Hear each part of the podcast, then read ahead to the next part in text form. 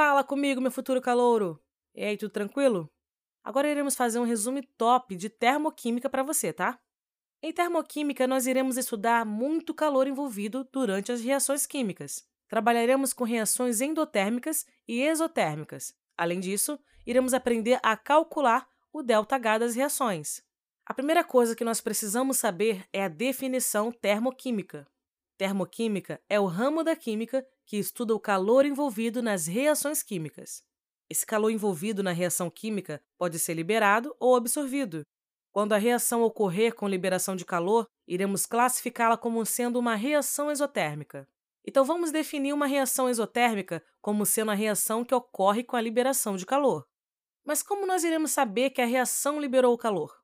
Para isso, nós iremos utilizar o ΔH, que é a variação de entalpia, que nós já iremos falar melhor. Mas sempre que o valor do ΔH for menor do que zero, ou seja, negativo, teremos uma reação exotérmica. Outra forma de identificarmos a reação exotérmica é através do calor escrito diretamente na reação. Se o calor está escrito no produto, quer dizer que o calor está sendo liberado.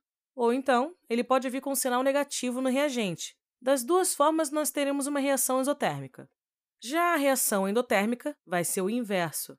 A reação endotérmica ocorre com uma absorção de calor. Sendo assim, o sinal do ΔH será maior do que zero, ou seja, um valor positivo. Para a reação endotérmica, nós também poderemos encontrar o calor escrito diretamente na reação.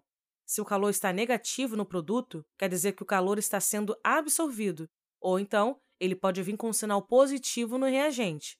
Das duas formas, nós teremos uma reação endotérmica. A última forma de calcular a entalpia de uma reação é pela lei de Hess. A dica já vem logo de início. Para saber se uma questão deve ser resolvida por lei de Hess, geralmente nós teremos uma reação com o ΔH desconhecido e outras reações com o ΔH conhecido. Na lei de Hess, se nós temos duas reações de A para B e de B para C, o ΔH da reação de A direto para C é a soma do ΔH de A para B, com o ΔH de B para C.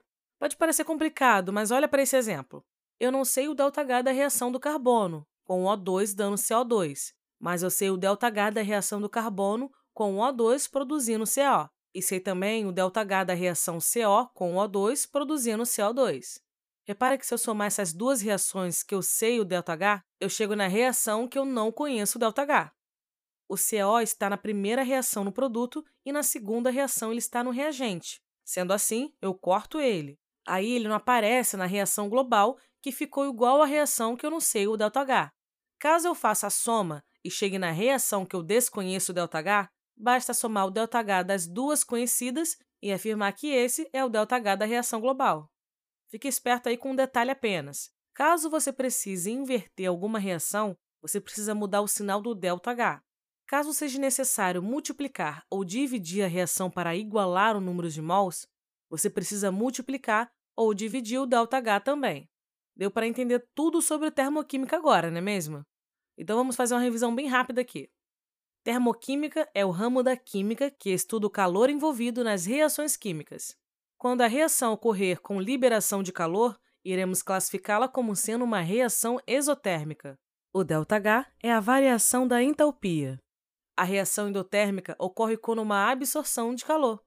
Na lei de Hess, se nós temos duas reações de A para B e de B para C, o ΔH da reação de A direto para C é a soma do ΔH de A para B, com o ΔH de B para C.